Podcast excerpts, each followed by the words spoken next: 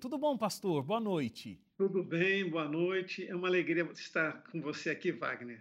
A alegria é minha, pastor. Olha, eu não sabia é, de tantos detalhes aqui da tua história como a gente vai conversar agora.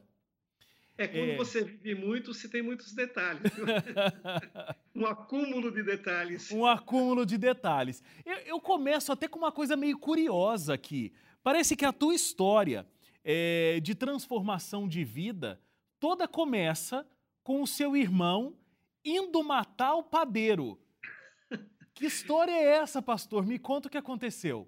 Rapaz, isso é, é, só pode ser a graça e a providência divina. Por como que Deus pode é, transformar uma uma tragédia em potencial, porque imagine a, a tragédia que seria para as duas famílias, né?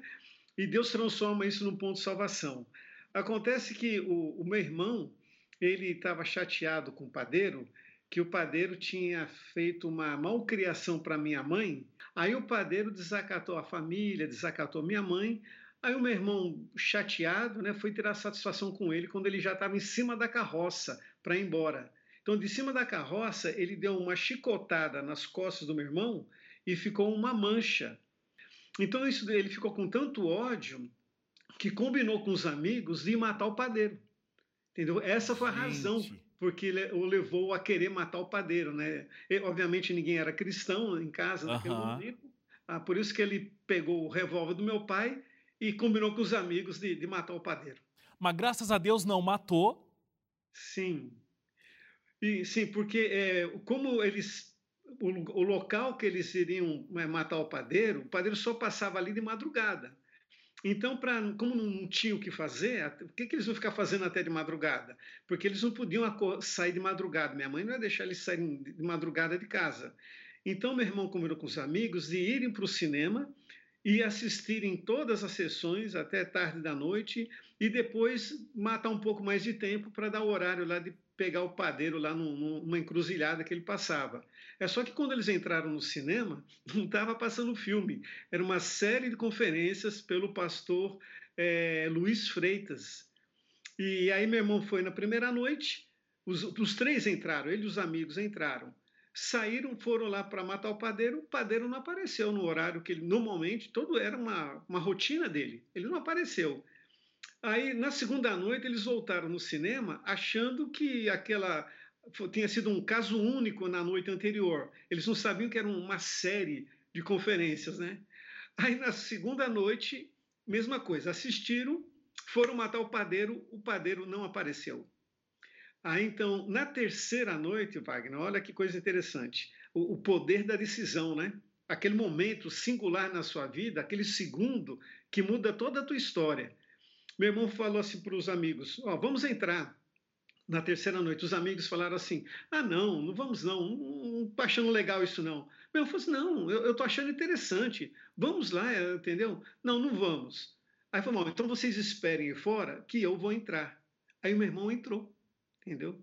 E é só que depois, quando ele saiu aí dessa terceira palestra que ele assistiu, essa terceira conferência, ele desistiu de matar o padeiro porque o coração dele já tinha sido é, tomado pela graça de Cristo. Que incrível, que incrível.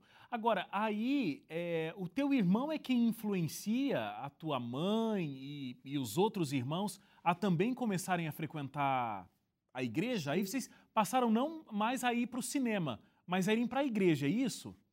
É, aí o meu irmão, ele convidou é, ele chegou para mim em casa e falou para minha mãe que tinha é, que estava tendo uma programação muito especial e ele queria é, achava que a minha mãe deveria ir.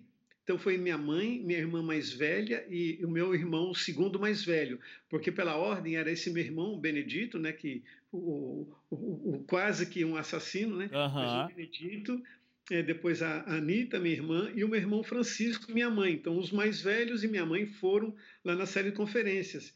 E aí, olha só, o pastor é, Sarli, o, o, o, pastor Wilson Sarli, estava iniciando o seu ministério. E ele, com a sua esposa Eni, começaram a dar estudos bíblicos lá na minha casa, na casa da, da, dos meus pais, né? E foi assim que, é, é dessa, desse encontro maravilhoso, né? As palestras do pastor Luiz Freitas é, esse, eu, a disponibilidade do pastor Wilson Salles com a sua esposa, entendeu? De, de, de dar os estudos bíblicos, que levou minha família à conversão. É, a sua família, inclusive, você falou aí a ordem dos irmãos mais velhos, são dos irmãos mais, irmãos mais velhos, são nove filhos, né?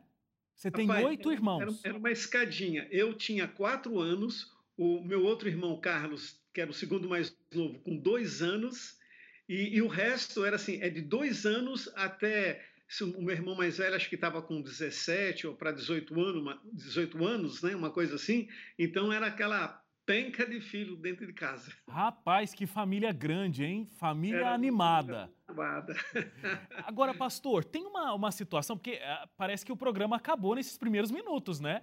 Pronto, tu, não matou o padeiro, família toda vai para a igreja, ótimo assunto resolvido. Não. Infelizmente, não. Um, é. um, fato que parece que acabou sendo novo, porque o seu pai era uma pessoa até então tranquila, pelo que eu entendi aqui na história. Sim. Mas ele tinha um preconceito muito grande, ele não gostava de evangélicos, de não gostava de gente religiosa. E ele acabou se tornando uma pessoa violenta pela raiva que ele tinha de você estar indo para a igreja, é isso? Exatamente. O meu pai ele dizia o seguinte, Wagner: eu prefiro ver meu filho bêbado na sarjeta do que ser um adventista. Então, meu pai ele era um, um católico, é, um católico assim é, bem tradicionalista, né? Porque ele era espanhol e a gente tinha uma, tinha uma comunidade ali de, de vizinhos ali de casa que eram espanhóis. Então, eles eram agarrados às suas tradições espanholas, e, obviamente, ser católico para um espanhol era você se manter fiel às suas origens, né? Então, para o meu pai, aquilo, Wagner, soava como uma agressão assim tão forte Sim. e era assim como se fosse um tipo de um escândalo, como se minha mãe tivesse tendo um caso com um pastor, por exemplo, entendeu? Ou como se a minha mãe tivesse virado uma mulher é, vulgar, uma mulher de rua, como dizia naquela época, né? E para o meu pai foi assim algo tão forte que ele falou para para minha mãe: a próxima vez que eu ver essa mulher, que é a, a professora Eni, né, a irmã Eni, a próxima vez que eu ver essa mulher vir aqui dando estudos bíblicos, eu mato ela. E eu conversei com a irmã Eni antes dela falecer, né? A gente teve um encontro alguns anos lá no Rio, e ela falou assim: Olha, eu ia para sua casa tão preocupada e sempre espreitando e, e, com cuidado e perguntando, bate a porta, Dona Olívia, o, o seu Nicolau não está aí não, né? Ela falou assim, não, não está não, então, ele está trabalhando, só chega tarde e tal. Mas ela ficava ali naquela apreensão, porque se meu pai chegasse em casa e a encontrasse ali, ele com certeza daria um tiro nela. Bom, todo mundo extremamente corajoso aí, né? Tanto. Sim, a... o, o pastor Wilson Sarli e a sua esposa, os dois correram perigos muito grandes, né? E eu tenho assim um carinho, uma admiração por essa família, é fantástico mesmo, porque eles foram, eles são os meus heróis, né? É. Pela eternidade. Vocês continuaram estudando a Bíblia, mas você só foi vendo é, essa agressividade do seu pai piorar, né?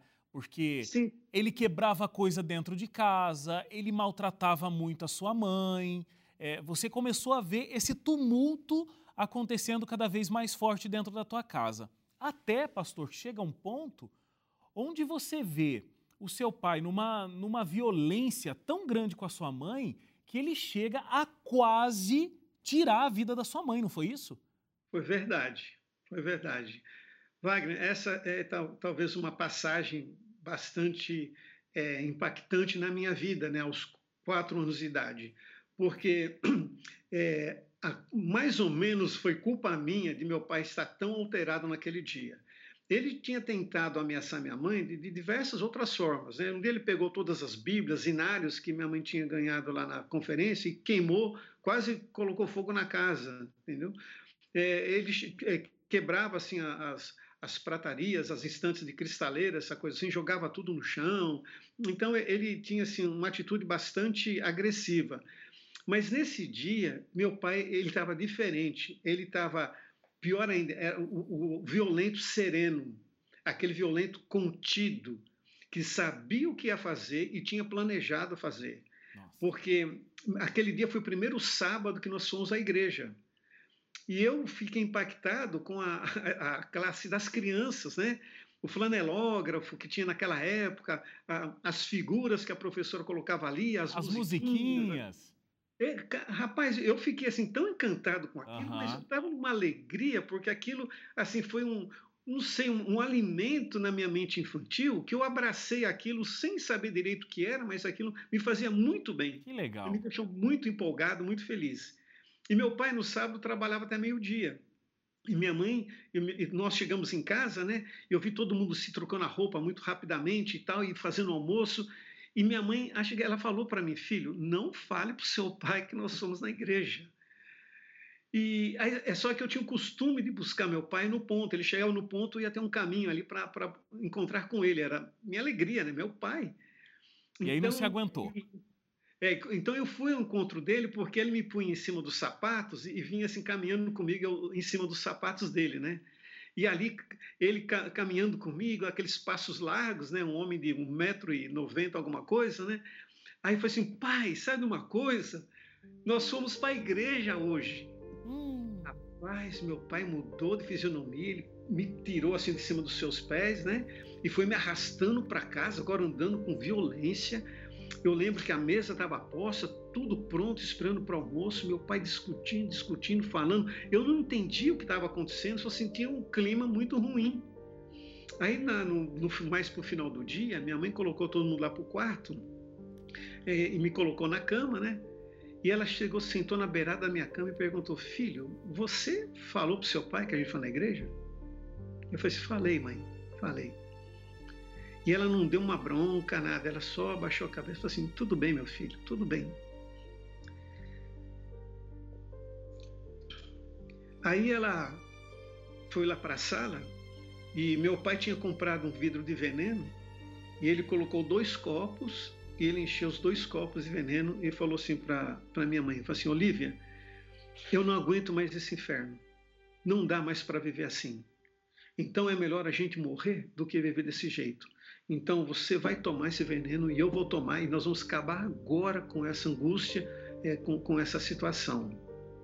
Minha mãe falou assim: Olha, Nicolau, eu não vou beber porque eu tenho filhos para criar.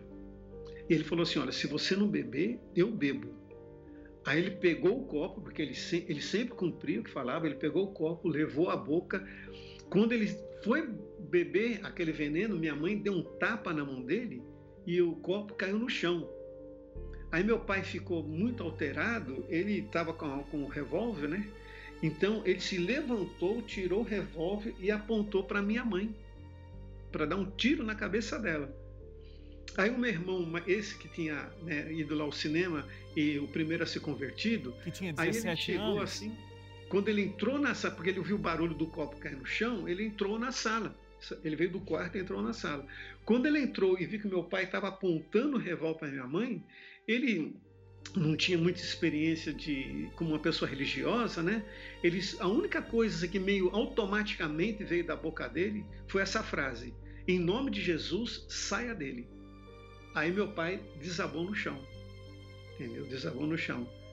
E aí, é, como era um, um edifício, eram prédios de apartamentos, né? Então, a, da, de uma área que tinha que dava que não era fechada, então todos meus irmãos mais velhos passaram nós as crianças para o apartamento vizinho e até que a coisa meu pai voltasse a si, a gente tava, eles estavam com medo que quando meu pai voltasse estaria mais violento ainda, então toda a família passou porque a porta estava trancada e a chave estava no bolso do meu pai.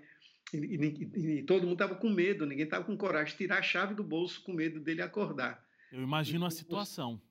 Aí nós passamos lá para o vizinho e, e, guardamos, passamos praticamente a noite lá, né, aguardando a situação se resolver de uma forma melhor.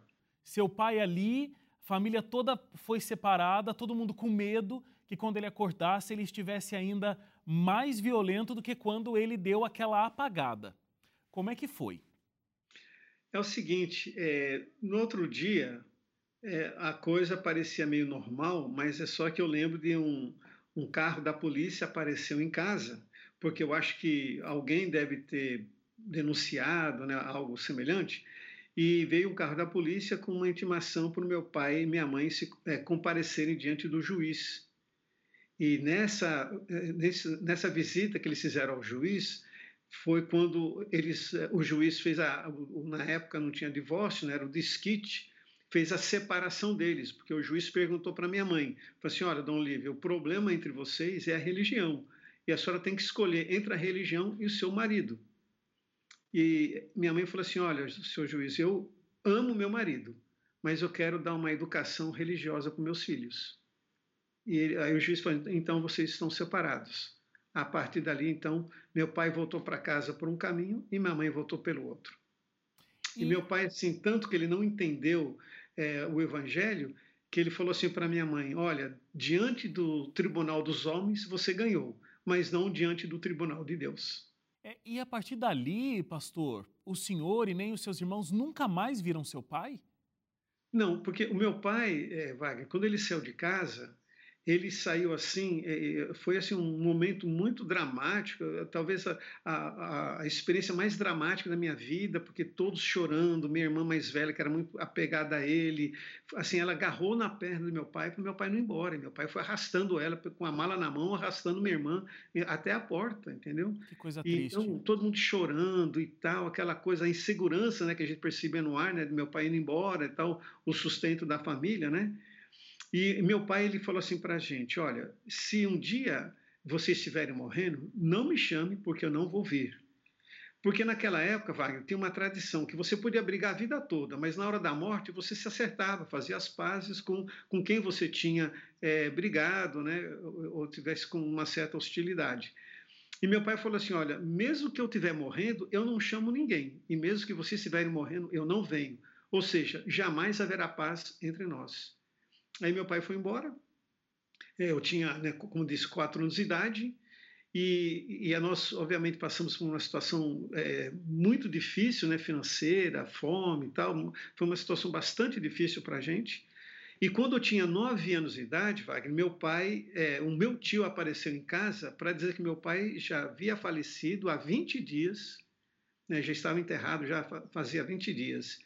E, e, isso foi assim a minha primeira decepção com Deus, porque as minhas orações e de todos os coleguinhas que eu tinha que aprender a orar comigo, todos orávamos para que meu pai voltasse. Então era minha assim a certeza, porque todas as dificuldades que eu tinha na, na extrema pobreza era por falta do meu pai, mas meu pai iria voltar e as coisas iriam ser diferentes, né?